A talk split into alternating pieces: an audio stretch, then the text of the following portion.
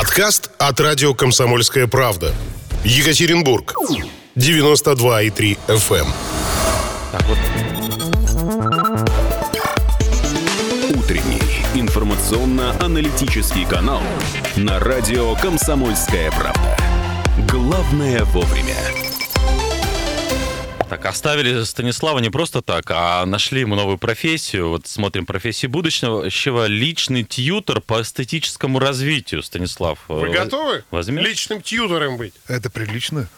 Это законно, я хотел спросить. А все зависит э, от того, какой вы тьютор. Э, А с мальчиками, с девочками работать надо. Вот А я вот не знаю, это что это вообще, такое. понимаешь, Вы это вот самое важное. Понимаешь, с мальчиками или девочками. Ну, От того это ведь принципиально В вообще. будущем не будет ни мальчиков, ни девочек. будет, будет один и будет два. Пол один, пол два, понимаешь? Родитель один, родитель два. Не, ну, слава богу, сейчас в Конституцию внесут закон этот о семье, и не будет у нас этого. Ну, ну, в общем, готов ты меняться, су- судя Да, на глазах. там? А кто это? А это не важно. Но это из, из серии культуры и искусства. Тьютер, я так думаю, что-то типа наставника по эстетическому развитию. Будет эстетическое развитие. А не, можно, можно. Я культурный и искусственный. Все, значит, Чё-то не то сказал. Вперед, как вперед к интеллекту, хочется сказать, к искусству. Спасибо, Стас. Ждем Спасибо. от тебя новостей. Вот. Ну, э, давайте уже о серьезном сменим тему, в конце концов. Потому что уже пора уже. Не просто сменим, а От души. Пригласим Меняем тему. психотерапевта Ирину Тебенева, которая, кстати, тоже будет рассказывать про а, профессии и кем хотят дети учиться, и как с точки зрения психологии выбирать профессию. А, Ирина у нас на связи Доброе утро. Доброе утро. по скайпу. Доброе. Куда пойти учиться и как вообще смотивировать наших отпрысков учиться? Они же хотят, э, э, я не знаю, Жениться. быть блогерами, но и там ничего не хотят делать. Ну, на самом деле, как бы все идет от ценностей, да, которые в этот момент э, в обществе. То есть я тут как раз еще специалист по ценностям, да, и сейчас у нас идет учиться поколение Z. Но только-только-только вот они первые, кто идет учиться, их ценности формировались там под влиянием разных моментов. Ну, то есть есть теория ценностей, теория поколений. И в связи с этой теорией можно спрогнозировать, например, да, что может быть интересно этим людям. Ну, то есть я там одну минутку да, расскажу, что есть это исторический контекст, это стиль воспитания, это дефициты, которые были в это время, и информационные а, воздействия, которые были в это время. Слушайте, какие ценности у нынешнего поколения тогда возникает вопрос? Вот у этого поколения Z. Ну, ценностей очень много, да, но вот я даже сейчас пробежалась по как раз по новым профессиям, вы тоже, я вижу и слышу, что этим занимались. Очень много будет связано с робототехникой и экологией, да, то есть одновременно эти дети за экологию, да, они готовы есть из многоразовой посуды, то есть они там, есть разные, если посмотреть на Алиэкспресс, да, там трубочки, которые можно носить с собой и мыть, да, например, чтобы а, пластиковые трубочки не, не использовать. Еще до, до карантина я помню, как-то разговаривала с э, баристом, который там кофе варит, и он рассказывал, что э, к ним очень часто приходят вот такие юные леди, которые прям устраивают скандалы, что да, у них э, картонные вот эти вот стаканчики, а крышечка-то пластмассовая, и они загрязняют среду. А, Ну, да, то есть и- даже такое встречалось. Ирина, вот э, перечислили вы факторы, которые влияют на выбор профессии. Среди них социальный, исторический контекст и так далее, и так далее. Вот давайте об этом чуть подробнее. Вот насколько наше окружение влияет на нас. Ну, влияет очень сильно, да, например, в историческом контексте туда входят все изобретения, да, которые есть в этот период. Безусловно, если мы берем минус 20 лет назад, у нас еще не было а, сотового телефона в ходу, да, и мы, многие профессии были бы невозможны, да, там все, что связано с интернетом, даже с блогерством и так далее. То есть понятно, что, э, например, сейчас, ну, 3D-принтер уже изобретен, да, например, в Китае он уже больше в ходу, чем в России. Но если предположить, что по этому тренду будет развиваться общество, то через 3D-принтер будет, например, строительство развиваться или там а, воспроизводство человеческих органов. если мы можем размышлять, да, вот по зародившимся трендам, мы можем размышлять о том, в какие сферы можно идти человеку. То есть в любом случае прогнозируют, что все, что связано с воспроизводством человека, да, будь то здоровый образ жизни, будь то правильное питание, вот эти все тьюторства да, по правильному образу жизни. Я даже подсмотрела, что Хахару выставила тоже список профессий будущего архитектор энергонуль, э, энергонулевых домов. То есть, э, видимо, э, чтобы дом никаких затрат не нес на энергию, да, то есть, видимо, как-то с солнечными батареями, еще с чем-то. Ну, то есть это же очень интересно. То есть инженеры, которые были модны там через поколение до, сейчас снова станут модными, да, то есть, но они будут уже не просто инженерами, а инженерами, которые будут совмещать вот этот экологический тренд. И, а, конечно, очень важно сейчас понимать, что а, профессия будущего – это многозадачность, и многие сферы нужно поглощать между собой. Да? Это не узкий профиль какой-то. Да, но, что там но, может но, нас робот заменить. Ирина, а, но проблема в том, что нигде вы не выучитесь на 3D-принтологию, нет такой специальности, нет такого вуза, что вам, скорее всего, придется идти в классический там в УПИ, э, ну, бывший там, он сейчас УРФУ, и там обычную специальность получает там инженеринговую.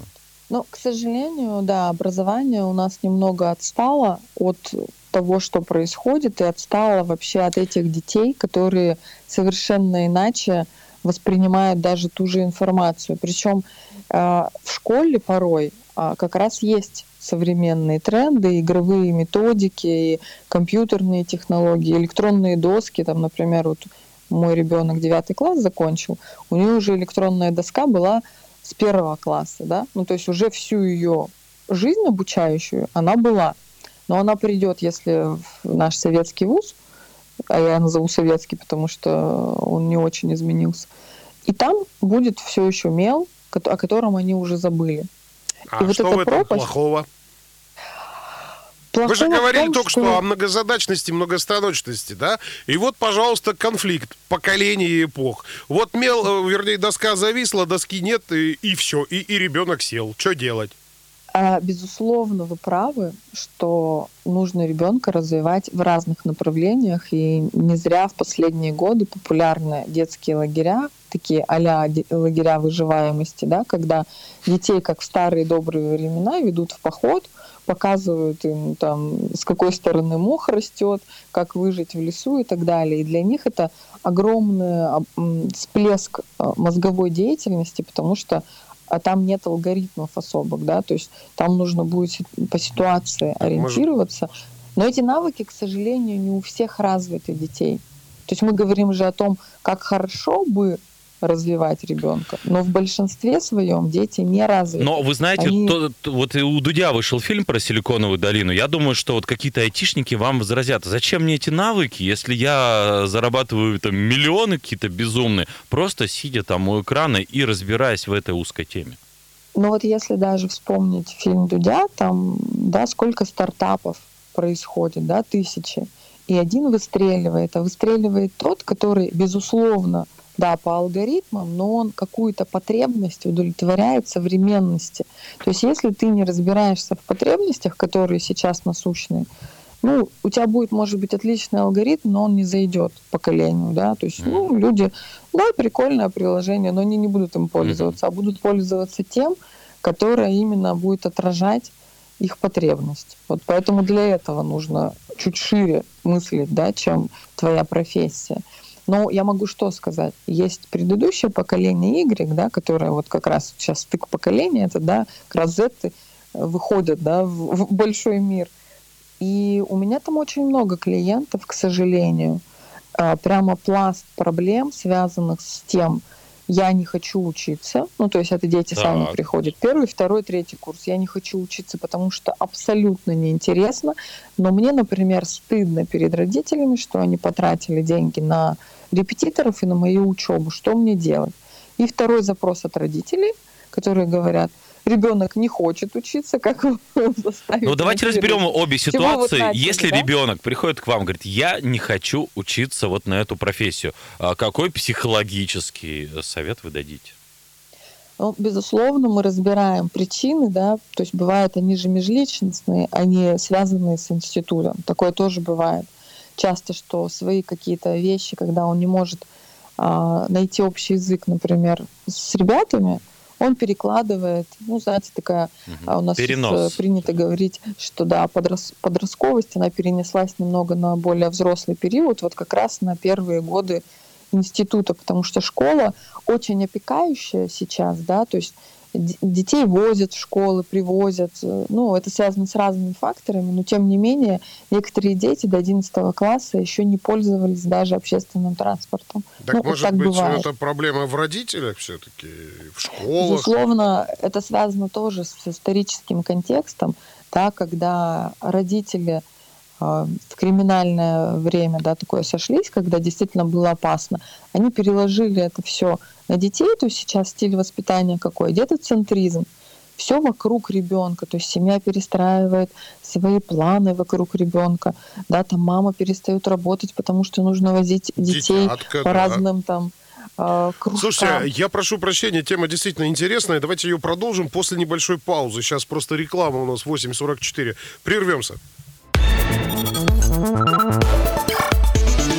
Утренний информационно-аналитический канал на радио «Комсомольская правда». Главное вовремя.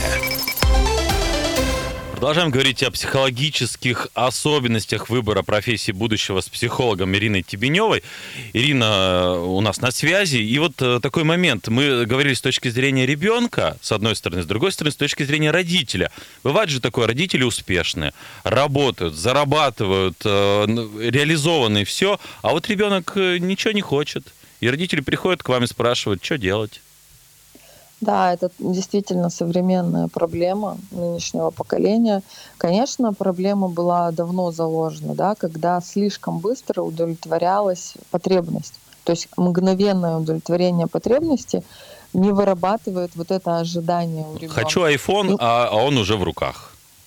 Ну да, то есть, например, вспомните свое детство, ну наверняка мы там примерно в одном поколении, когда там ты ждешь Новый год, ты долго пишешь там эти письма, ты ждешь день рождения. То есть подарки, в принципе, не так часто дарились. Ну, какие-то сувенирчики, да, но вот прям хорошие большие подарки. Сейчас это можно, ну, просто там, папа, я хочу, а папа же компенсирует. Я же не зря сказала, да, что ценности из дефицитов тоже складываются. Он компенсирует то, что у него не было, и он-то ведь добра желает, да. Он берет и покупает там какую-нибудь железную дорогу, какие-нибудь там самолеты, вертолеты управляемые. И ребенок, ну, он просто присыщен. И еще есть второй момент, когда я вот с мамами молодыми особенно работаю. А, Например, очень хорошо сделанная квартира, и детям мало что позволяется. Ну, дорогие обои, дорогая мебель, да. Как в детстве советский ребенок играл. Наставил стульев, у него космический корабль. Или там еще что-то там сделал. То есть и кастрюлями прекрасно поиграть. И ребенку на самом деле иногда вот это нужно, да, чтобы ему разрешили какие-то шалости. Так может с А родителями-то побольше поработать? Безусловно, это чаще всего проблемы родителей, потому что они закладывают эти вещи, но иногда же приходится уже исправлять на таком этапе, да, когда это сформировалось. Да, И, еще, конечно, не дай очень- бог, родители в разводе, там тот покупает для того, чтобы купить ребенка и так далее, и так далее, и так далее, и так далее, и в результате вырастает какой-нибудь, ну, действительно, нехороший человек. Вот э, в, в результате, э, скорее всего, вырастает несчастный человек, потому что ему страшно, да, противостоять родителям, и стыдно, что ему ничего не хочется, да, вот как я начинала говорить перед рекламой, когда дети приходят и говорят, нам стыдно, что они в нас вложили. То есть такие есть, но мы не знаем, как об этом сказать. Ну У да, них- вот против, противостояние, вот вы начали эту тему, давайте чуть Да. подробнее, потому что очень часто бывает, приходит дочь, говорит, я хочу быть артисткой, я хочу в цирк, я хочу э, на сцену, а родители говорят, а нет, иди-ка ты в бухгалтер, иди-ка Потому ты что у нас в юристы, бабушка, потому что которая, бабушка да. и так далее. Вот это противоречие, вот со стороны давайте родителя разберем и ребенка, как быть и тем, и другим. Вот пришли бы на консультацию, вот такая Ну, проблема. как- когда дети приходят, да, ну, то есть они уже все равно совершеннолетние, их так называю детьми, потому что они по своему психологическому состоянию дети, а по паспорту они уже взрослые. И когда они заявляют это, да, то мы работаем, конечно, ну, в, принципе, и в той, и другой ситуации мы работаем с проблемой сепарации. То есть они, например, не готовы отойти от кошелька родителей, но и не готовы выполнять их требования. Да? Так не бывает.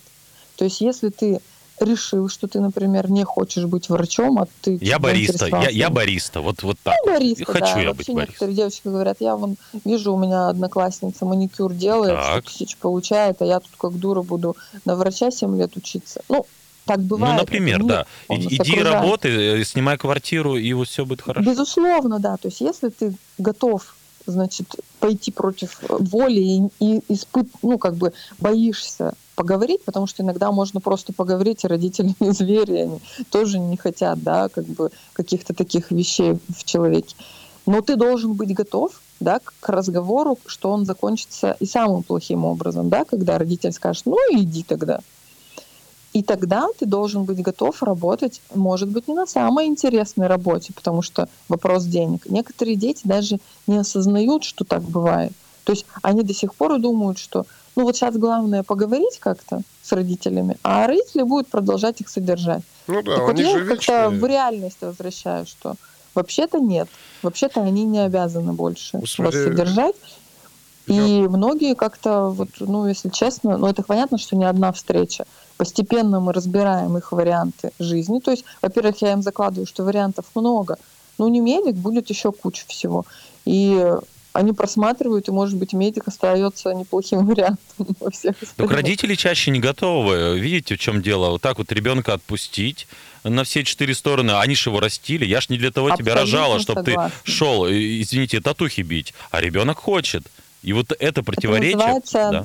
нарциссическим расширением родителя. То есть, когда мы начинаем сравнивать, то есть у вас ребенок, то он как бы у вас рука, нога, красивое платье, ну, то есть вы им хотите гордиться. да. Ну, Когда начинается вот эта вот история про то, что безусловно, каждый родитель желает добра, но когда он настаивает, да, настолько, что ребенок уже не в состоянии даже учиться, ведь приходит с проблемами, когда все хорошо же не приходит, когда ребенок готов становиться медиком, как папа сказал, к- ко мне они не приходят, все хорошо. Почему-то. Приходят те, которые не готовы, да, у которых внутренний конфликт уже перерос во внешний, да, когда уже есть эта проблема. И мы иногда полезна даже и семейная консультация, когда оба не слышат друг друга.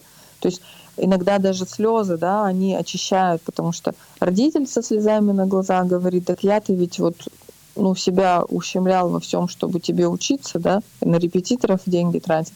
А тот плачет, что он боялся сказать, чтобы не обидеть. И они действительно становятся ближе, да, вот помните, когда мы говорили с вами про мужа и жену, да, когда вдруг после измен они становятся ближе. И вот такая некая измена, пришли к психологу, да, третьему человеку рассказали, и вдруг э, заплакали, стали ближе и, и, и начали искать выход из этой ситуации, да.